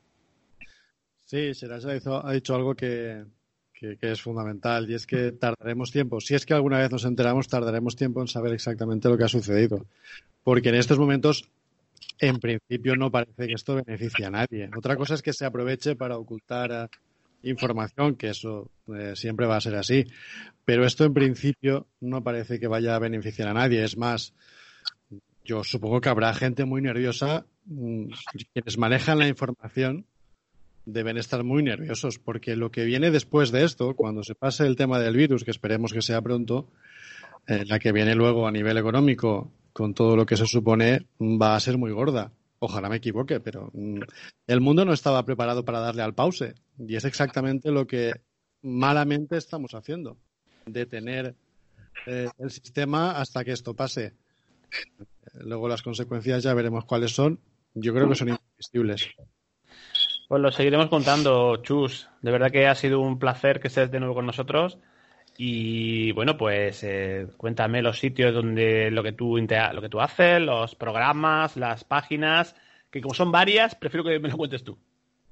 Bueno, páginas son, son dos. La red del misterio.com, que es en la que participáis. Bueno, estáis aquí unos cuantos. Eh, al final de la escalera, eh, finales.com, que es donde yo escribo actualmente. Y desde hace muy poquito, la última realidad, que es una cosa un poco rara que me acabo de inventar y que YouTube, Evox, en fin. A ver si con más tiempo un día nos cuentas todo esto, que bueno, ahora estamos un poco en la vorágine está el coronavirus, de la información diaria, de, hecho el programa este, pues fíjate, que hace 10 años se me ocurrió la idea de que se llamara alarma social y madre mía, yo no sé cómo, cómo se me ocurrió, que ahora estamos en estado de tremendamente, ¿no? Estamos ahora en, alarma y estamos, fíjate cómo estamos, ¿no? Pero sí habrá tiempo de comentar eh, con más detenimiento y nada, darte las gracias y no sé si tienes alguna última cosa que decir para todos, compañeros. No, que bueno, al final siempre en la, en la dificultad eh, es donde se aprende y hay que aprovechar la ocasión para lo, bueno que podamos sacar. Es, lo poco que podemos hacer ahora mismo. Muchas gracias, amigo, compañero. Un abrazo. Vamos con Paco Granados para ir concluyendo, Paco, que, que, tú ya sé que tú sigues escribiendo y no paras y bueno, pues ahora mismo está la cosa, digamos, más complicada para el tema de hacer libros, no sé si llevas algo ya en mente, algo ya hecho, algo para presentar, pero que yo creo que está todo, un poco todo en stand-by, ¿no? Bueno, sí, ahora mismo está, está todo parado. Hoy mismo he hablado con mi editora porque ya se cumple un año de, que publiqué mi último libro y claro, al año el contrato pues ya te dice las ventas que había en el año y todo, pero ahora mismo la pobre tampoco sabe porque como está todo parado, pues no, no sabe por dónde va la cosa. Y sí, seguimos escribiendo seguimos escribiendo con las historias que tenía, la de los arcángeles, y, ahí vamos tirando, porque nueva historia ahora mismo, como he dicho antes, micrófono cerrado, no sé por qué, pero la cabeza está en otras cosas y, no, y no fluye, no fluyen las cosas. Muchos creen que ahora tenemos más tiempo, bueno, yo siempre he tenido tiempo, por desgracia, porque como no tengo trabajo, siempre he tenido tiempo para poder escribir, ¿no? Pero no sé, era otra cosa, otro ambiente, ahora con la situación que estamos, no, a mí por lo menos no me, no me fluye ahora tanto como, como antes, pero que seguimos con intentando seguir la historia de Arcángeles y, la otra de vampiros. Pues muy interesante, ¿no? Y seguiremos contando y seguiremos hablando, me parece a mí desgraciadamente, Paco, del coronavirus y toda esta alarma social que tenemos, ¿no? He estado alerta. Muchísimas gracias, ¿eh? Nada, a ti y, ha sido un placer y con todos estos amigos que, nos hemos juntado hoy. Un abrazo, Paco. Hasta la próxima seguimos, seguimos para despedir a los compañeros de este caso, pues mira, vamos de nuevo a Valencia, eh, Vicente Soler y Susana, compañeros. ¿Queréis comentar algo para ir despidiendo? Pues nada, que lo llevéis lo mejor posible, que, que esto va a durar lo que tenga que durar, hacernos a la idea y que ha sido un placer y que nada, que hasta la próxima charleta. Esperemos que sea pronto. Antes, de despedirme de, todos vosotros, de estos tertulianos, eh, que ha sido una, noche fantástica con todos ellos. Y bueno, lanzaros esta última pregunta que no me ha dado tiempo a formular y que quizás quede para otra tertulia. Que no, sea muy difícil, Vicente, por favor. Es, es complicada, es complicada, porque realmente sabemos que el agua con lejía elimina el virus, el COVID-19. Y si es así, solo con beber agua potable que lleva cloro. MMS, MMS, Vicente. Ya, pero no me quiero meter ahí porque, bueno, podemos estar de acuerdo con el MMS, pero, pero el agua del grifo potable eh, lleva cloro, el cloro viene de la lejía. Eh, ¿Podríamos eliminar ese virus? Porque si tan sencillo es. pues nos, deja, de, ver es para otra tertulia, Vicente. ahí, Ahí, ahí dejo eso. Y bueno, pues nada, ha sido un placer compartir noche con todos vosotros, desde el primero hasta el último, sin empezar ni terminar con nadie. Y que bueno, que ya sabéis que estamos aquí para, para colaborar con todos vosotros cuando queráis. Y comentar también dónde se puede escuchar 75 escalones, compañeros. ¿Dónde? Bueno, pues 75 escalones eh, lo podéis escuchar en diferentes emisoras online de radio. No quiero enumerarlas a todas. Eh, por supuesto, podéis eh, entrar en iVoox y desde hace muy poquito, muy poquito también estamos ya en la plataforma de Spotify. Perfecto, o sea, ahí pues poquito a poco ampliando. Y cuando pase todo esto, pues de nuevo hacer el programa en la emisora, imagino. Sí, sí, ahora vamos a intentar hacer cositas desde, desde casa, desde el confinamiento. Eh, no será programas enteros y no será lo mismo, pero ni la misma calidad. Pero bueno, de momento, mientras dura la cuarentena, pues la emisora de radio está, está también confinada y solo, solo se emite música y dos noticiarios o dos informativos eh, eh, diarios. Y así que es, es, es lo que hay, es lo que manda la ley y es lo que hay que acatar. Hay que adaptarse. Vicente, Susana, muchísimas gracias, ¿eh? Buenas noches. Buenas noches. Un abrazo grande. Un abrazo. Igualmente. Bien, pues seguimos despidiendo. En este caso vamos con Ana, que está en la zona de La Rioja. Y, bueno, eh, Ana, ¿algún último comentario? ¿Qué te ha parecido la tertulia? ¿Qué nos, qué nos ha quedado? Seguro que os ha quedado alguna cosita por comentar que tú quieres decir. Sí, esto daría para más. Eh, lo primero de todo, agradecer a todos los conquertulios que hemos estado esta noche aquí, que ha sido muy grato y gracias por contar conmigo para cuando queráis también, otra vez. Y sobre esto, pues gente que nos estará escuchando de, de muchos sitios de España y, y de fuera también, pues dar las gracias, como todas las noches la gente lo está haciendo, a los médicos, enfermeros que están dando codo con codo por salvar a mucha más gente, a las fuerzas también y seguridad del Estado, que tam también están ahí. Y, y de esto eh, decir que siempre de todas las cosas malas siempre se saca algo, algo bueno, ¿no? Que tener, pensar en positivo, vibrar bien alto y que, y que tenemos que seguir para adelante. Y aparte de esto, también quería comentar antes que se me olvidase, que he estado informándome por ahí, pues dicen que la vacuna, que se supone que uno lo, la, la tiene sacada, que si está ahí en receso y que si es Israel o no sé, pero bueno, en una de revistas que he visto varios vídeos por ahí, eh, lo deja como mensaje, como mensaje de subliminales o, o encriptados. En la revista de Economist ya salía bien reflejado los centrais y todas estas historias que muchos nosotros sabemos, ¿no? Que como bien dice Serad, que no le gusta decir la palabra conspiración, pero bueno, ahí lo deja de pensar un poco. La, lo Sí, lo único que- que digo que la gente, la gente que, que está dormida que, que despierte, que despierte porque nos están mintiendo y, y no, no, el ser humano no se merece esto. Claro, es que, Ana, hay temas, y ya hemos comentado con Sera muchas veces y los otros compañeros, que supuestamente, entre comillas, son conspiranoicos y luego al cabo de los años se desclasifican documentos y salen informaciones que, ostras, pues no era tan conspiranoico, que no era tan conspiranoia, ¿no? Vas atando cabos y luego te das cuenta. Pues Entonces- perfecto. Ana, muchísimas gracias, ¿eh? Y lo dejo. Te emplazo, para, te emplazo para una próxima tertulia.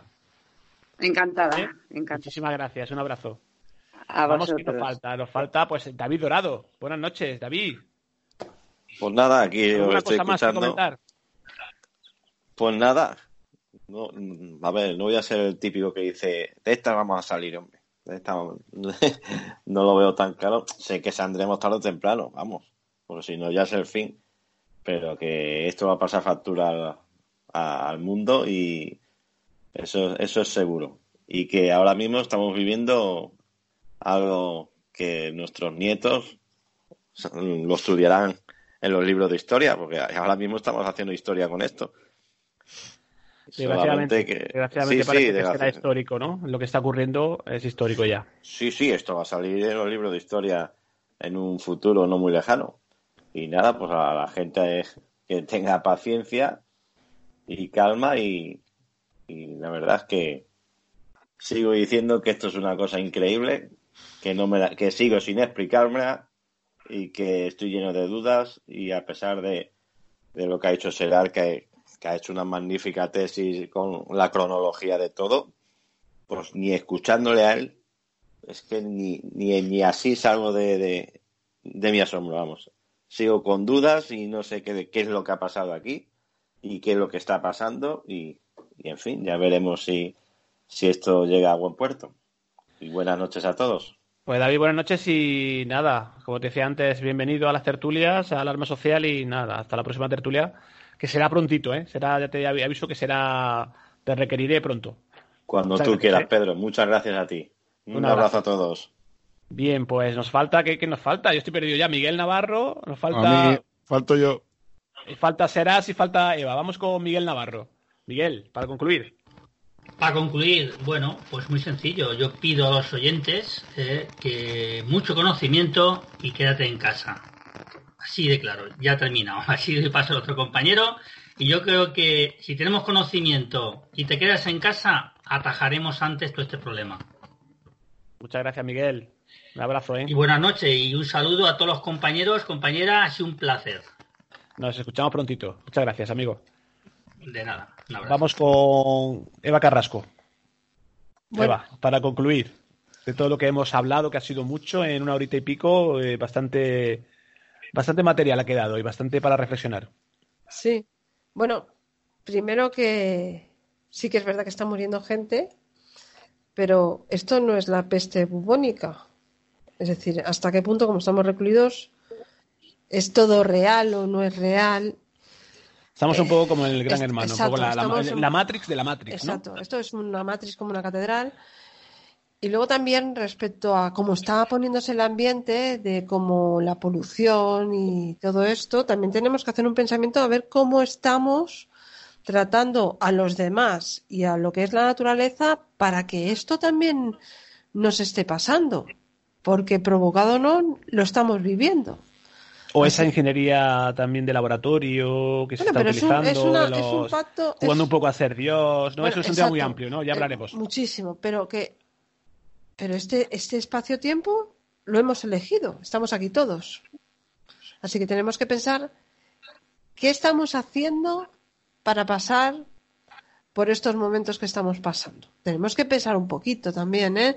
No solo se trata de lo que nos han tirado, nos han dejado de tirar y por desgracia hay gente que se está muriendo, ¿vale? Porque parece una limpieza, a veces da la sensación, ¿no? Porque pero también tenemos que pensar en qué estamos haciendo nosotros hacia los demás y hacia la naturaleza para que esto nos esté pasando. Bueno, pues una pregunta que se queda en el aire, pero que seguiremos hablando en los próximos programas, Eva. Eh, Carrasco. Eh, crea tu vida, el canal YouTube, Crea tu donde vida. estás haciendo ejercicios, no paras. Sí, bueno, a- Último para elevar la vibración, que es necesario Sí. en este momento. Sí, bueno, eh, pues sí, porque el problema ahora lo que está pasando es que no, lo, lo dije el otro día, hay que limpiarse más que nunca. Hay que ejercitarse más que nunca. Porque esta bajada vibracional, y es así, está provocando una densidad de bajos astrales impresionante a nuestro alrededor. Y tenemos que limpiarnos, sí o sí, tenemos que limpiar nuestras casas, no solo con la lejía, sino a otro nivel.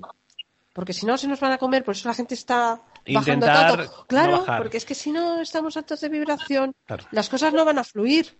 Y si todo el mundo se mete en la negatividad, somos co-creadores, lo vamos a crear. Importante mantener el, el ánimo elevado. No, porque no. te- te- tenemos que crear otra cosa, que somos bastante potentes, sobre lo que no nos damos cuenta. Entonces nos hundimos en el sufrimiento y venga, que, que recibimos pues más de lo que pensamos. Claro.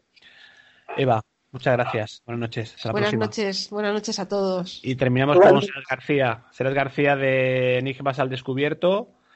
Serás, para concluir. Vaya telita, ¿eh? Con esto del COVID-19. Pues como bien decía David Dorado, estamos ante un acontecimiento sin precedentes, algo que va a marcar un antes y un después. Si la crisis del 2008 nos dio un buen palo durante más de una década, esto os puedo asegurar que no ha hecho más que empezar. Luego también, fijaros, ¿no? Que la naturaleza seguro que está agradeciendo que no hayan tantos coches ni tantos aviones y seguro que la calidad del aire ahora mismo es 100 veces mejor que el aire que estábamos respirando, por ejemplo, hace 15 o 20 días. Y para ir terminando y concluyendo, pues bueno, suena mucho a conspiranoia si dices que desde los aviones nos echan cosas raras, o que a lo mejor desde el agua potable nos podrían estar echando flúor de más, eh, que ciertos eh, medicamentos lo que hacen es eh, acabar con el ser humano. Fijaros también que quién está cayendo ahora mismo con esto del COVID-19, la gente mayor, uff, lo que nos podemos ahorrar en pensiones, ¿no? Ahí lo dejo. Pero fijaros que es una conspiranoia, pero si eh, nos ponemos a analizar un poco lo que es el proyecto Meca Ultra, por ejemplo, y observamos que en, la de- en las décadas de los 70 y se- 60 y 70 del siglo pasado se rociaba desde el puente de California, desde el Golden Gate, perdón, he dicho California, desde San Francisco, desde el Golden Gate, se rociaba LSD, o desde los vagones de metro se echaba LSD, o desde- incluso hasta el agua del grifo se echaba LSD, se manipulaba la mente humana, se hacían un montón de experimentos sociales que sonaba conspiración si lo decías en aquel entonces, pero con el tiempo son cosas que se han convertido en realidad. A mí me gustaría tener esa maquinita en el tiempo y viajar dentro de 20, 30 o 50 años, si es que no nos hemos extinguido, para ver qué puñetas no nos están haciendo con todo esto, porque estoy seguro que Esto no se trata de un simple virus que ha salido desde un mercado en Wuhan por comer murciélagos o pangolines. Estoy seguro que aquí hay un movimiento de ajedrez brutal, que hay alguien que se está frotando las manos y sobre todo un pequeño repunte. Habría que estar, habrá que estar pendiente de la economía de China entre los próximos 3, 5 o 6 meses hasta en un año, a ver qué es lo que pasa con China y a ver cómo estamos todos los demás países de- del planeta. Pues será, seguiremos hablando muy prontito, ¿eh? Muchas gracias. Hasta la próxima, ¿eh? Nada, nada que agradecer. Agradecido yo porque me invites una vez más a estas tertulias y sobre todo con la, con la variedad y la calidad de invitados que has tenido esta noche. Gracias a todos, com- compañeros, amigos. Un abrazo.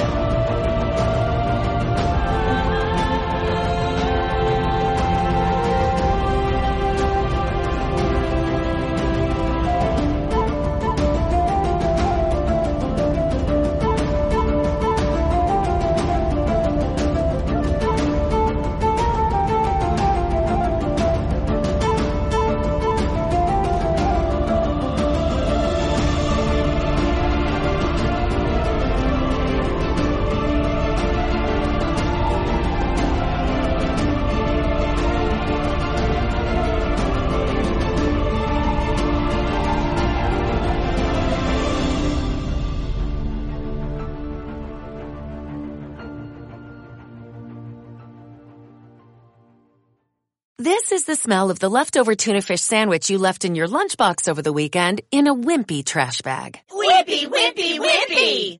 Blech! And this is the smell of that same sandwich in a hefty, ultra strong trash bag. Hefty, hefty, hefty. Ah, smell the difference? Hefty Ultra Strong has Arm & Hammer with continuous odor control, so no matter what's inside your trash, hmm, you can stay one step ahead of stinky. And for bigger jobs, try the superior strength of Hefty Large Black Bags.